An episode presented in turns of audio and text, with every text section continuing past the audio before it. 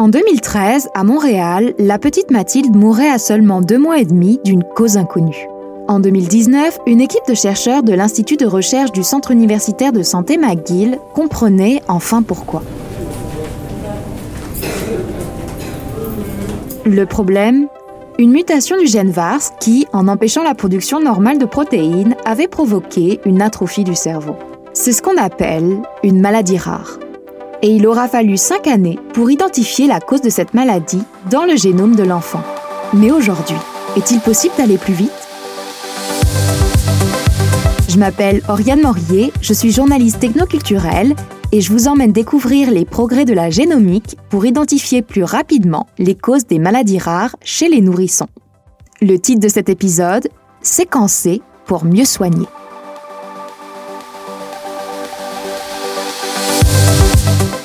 Écoutez la série Balado ADN, trois lettres qui changent le monde. Une présentation de Génome Québec par le magazine C'est Sciences. Médecin généticien, Jacques Michaud est professeur en pédiatrie et neurosciences à l'Université de Montréal. Il est aussi directeur du centre de recherche du CHU Sainte-Justine. Parce qu'il est spécialisé dans les cogénétiques des maladies neurologiques chez le bébé, c'est lui que je suis allée voir pour en savoir plus. Il m'attend dans son bureau. Je ne suis pas médecin ni généticienne. Je vais commencer par le commencement. C'est quoi les maladies rares? Les maladies rares sont individuellement rares, mais elles sont collectivement fréquentes. On définit une maladie rare par une prévalence de moins de 1 sur 2000 personnes. Donc, chaque maladie atteint un petit nombre de personnes. Mais comme il existe des milliers et des milliers de maladies, on en répertorie plus de 4000 déjà associées à des gènes. Il y en a probablement encore plus. Donc, comme on a affaire à un grand nombre de maladies qui sont chacune rares, collectivement, ces maladies peuvent toucher jusqu'à 1 à 2% de la population. Jacques Michaud m'explique ensuite qu'il y a deux grands défis dans les maladies rares. Premièrement, le diagnostic, c'est-à-dire trouver la cause, et deuxièmement, la prise en charge, c'est-à-dire administrer le bon traitement s'il existe. Ces maladies sont nombreuses et rares, donc très peu connues des médecins. Puis encore des maladies qu'on n'a pas encore décrites, qui se retrouvent pas dans les livres de médecine. Puis aussi des maladies qui se présentent de façon très atypique, surtout lorsqu'on considère les maladies qui touchent les nouveau-nés. Un nouveau-né malade se présente souvent avec des manifestations très peu spécifiques. Euh, c'est un enfant qui va boire moins ou qui va être plus mou sans que ça nous indique si c'est une maladie qui touche le cerveau, le cœur. Donc, ce sont des maladies qui sont difficiles à diagnostiquer euh, dans le très jeune âge. Et ce sont aussi des maladies qui mettent souvent en jeu un grand nombre de gènes. Il y a des maladies qui peuvent être causées par l'un ou l'autre de 1000 gènes. Et donc, techniquement, c'est pas facile d'identifier le gène lorsqu'on a affaire à une telle hétérogénéité. Et là, j'ai besoin d'une explication les maladies rares mettent en jeu un grand nombre de gènes. C'est quoi le lien entre un gène et une maladie rare? Je me tourne vers Camille Varin-Tremblay, conseillère en génétique et proche collègue du docteur Michaud. Les gènes sont responsables de certaines caractéristiques comme la couleur de nos yeux, nos cheveux, notre grandeur, mais ils sont également responsables du bon développement de l'être humain, un bébé est composé de 50% des gènes de la mère et 50% des gènes du père. Euh, lorsqu'il est conçu, le bébé a des variations dans son ADN, tout comme les autres individus. Ces variants peuvent être bénins, donc n'avoir aucun impact sur la fonction du gène, ou bien être pathogènes et avoir un impact justement sur la fonction du gène et peut créer une maladie. Les maladies rares sont euh, souvent le résultat de variants pathogènes dans un ou plusieurs gènes. Pour trouver la cause d'une maladie rare, il faut donc trouver le variant responsable dans l'ensemble du génome de l'individu, qui représente plus de 20 000 gènes. Rien de plus simple, non? En fait, non. C'est comme chercher une aiguille dans une botte de foin. C'est long, très long. Et justement, du temps, on en a peu. Ce qui peut être difficile, c'est que les symptômes des enfants, euh, lorsqu'ils se présentent aux soins intensifs, sont souvent très généraux. Par exemple, le bébé euh, a de la misère à respirer, il ne mange pas ou il a des convulsions.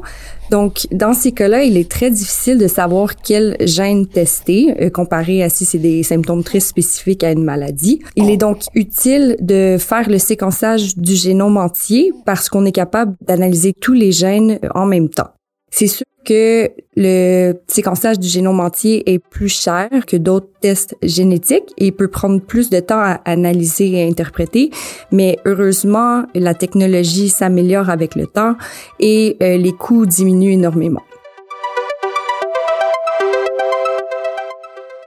Ce sont justement ces nouvelles technologies et méthodologies dont je suis venue parler avec Jacques Michaud et son équipe. Soutenu par Génome Québec, Génome Canada, le ministère de la Santé et des Services sociaux, la Fondation des Étoiles et la compagnie Illumina, pour un total de plus de 6 millions de dollars, la nouvelle étude du docteur Michaud a pour objectif d'analyser le génome entier des bébés pris en charge aux soins intensifs. Tout un programme. Donc le programme vise une population d'enfants qui sont parmi les plus sévèrement atteints du réseau de santé. Ce sont les enfants hospitalisés aux soins intensifs. Et euh, le programme vise à évaluer l'impact pour ces enfants d'une approche particulièrement performante d'analyse génétique qui est le séquençage du génome entier. Mais il y a un défi associé à l'utilisation de cette technologie. Lorsqu'on séquence le génome entier, il y a des millions et des millions de variations euh, génétiques et il s'agit ici d'identifier la variation qui potentiellement explique la condition de l'enfant. Et tout ça en un temps record, bien sûr.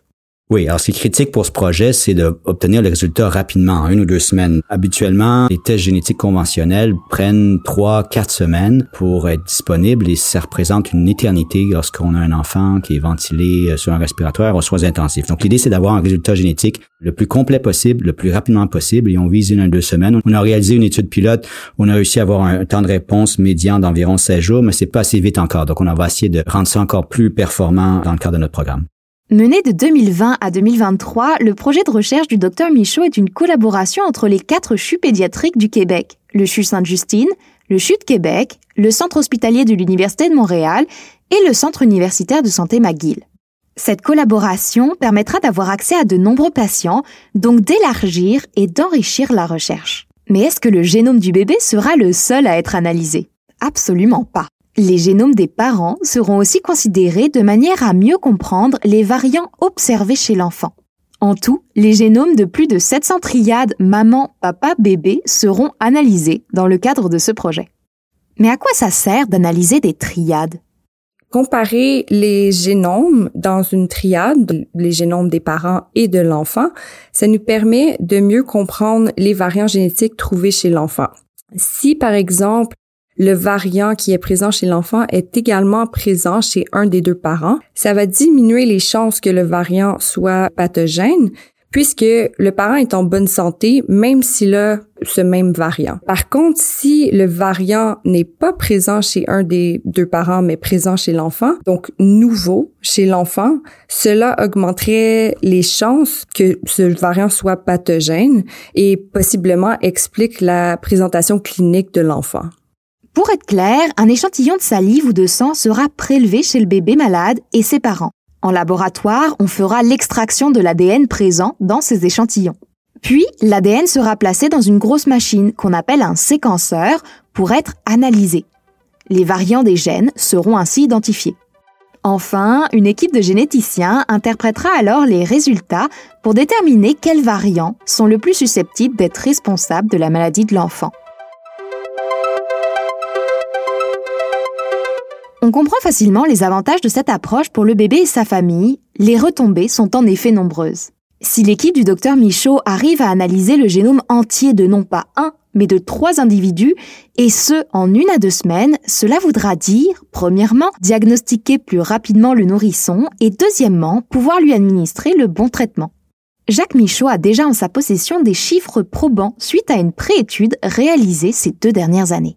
Nous avons réalisé un projet pilote à Sainte-Justine chez 82 enfants euh, hospitalisés aux soins intensifs et on a pu montrer que le séquençage du génome entier permettait d'obtenir un rendement diagnostique de 40% avec un temps de réponse médian d'environ 16 jours euh, pour ces enfants. Et on a pu aussi montrer que chez les enfants qui ont un diagnostic, 60% d'entre eux voyaient leur prise en charge changer. Ça pouvait se traduire par un changement dans le plan d'investigation, dans l'administration des médicaments ou dans la prise en charge plus globale de l'enfant et les niveaux de soins qui lui sont administrés. Ultimement, l'étude est un projet d'implantation. Ça veut dire que si les résultats sont aussi positifs qu'espérés, cette nouvelle approche sera implantée dans tous les hôpitaux du Québec. Je me tourne à nouveau vers le docteur Michaud. Est-ce qu'il est possible de résumer les retombées attendues pour cette étude? On cherche vraiment à évaluer l'impact de cette modalité de diagnostic du séquençage du génome entier dans le contexte du réseau de santé québécois. Donc, le projet va se déployer sur quatre sites, les quatre CHU pédiatriques de la province. L'analyse va être offerte à 750 enfants et à leurs familles. Et on va vouloir évaluer dans ce monde réel l'impact du séquençage du génome entier en termes de rendement diagnostic, d'utilité clinique et aussi d'impact économique en ce qui a trait au coût euh, pour le système de santé. Il existe aussi une autre retombée de l'étude. C'est l'occasion unique de mieux comprendre l'attitude des parents et des proches vis-à-vis de la génomique. Camille Varin-Tremblay m'explique. Le séquençage du génome entier est nouveau au Canada, mais surtout au Québec. Puis il y a peu d'études faites euh, jusqu'à maintenant sur la perception des familles envers ce test. Une chose qui est différente pour ce test au Québec comparé aux autres provinces pour le moment, c'est qu'il est offert spécifiquement aux soins intensifs. Puis c'est une période qui peut être très difficile pour les parents et les familles. Donc nous voulons nous assurer que les parents comprennent bien le test qui leur est offert, mais également une fois les résultats reçus, on veut comprendre comment ces résultats ont eu un impact sur leur famille et si par exemple le test a créé du stress ou au contraire du soulagement pour les familles. Au final, on veut favoriser la façon et également l'environnement dans lequel ce test est offert aux familles. Rendez-vous donc dans quelques mois pour savoir si oui ou non l'étude du docteur Michaud aura des retombées positives sur les nourrissons atteints d'une maladie rare et leurs familles. Et si ces techniques et méthodologies seront implantées dans nos systèmes de santé. Cet épisode a été écrit et réalisé par Oriane Morier. C'est une production du magazine C'est Science pour Génome Québec. Merci à Jacques Michaud et à Camille Varin-Tremblay pour leurs explications. Et merci à vous pour votre écoute. À bientôt pour d'autres épisodes de notre fascinante série ADN, trois lettres qui changent le monde.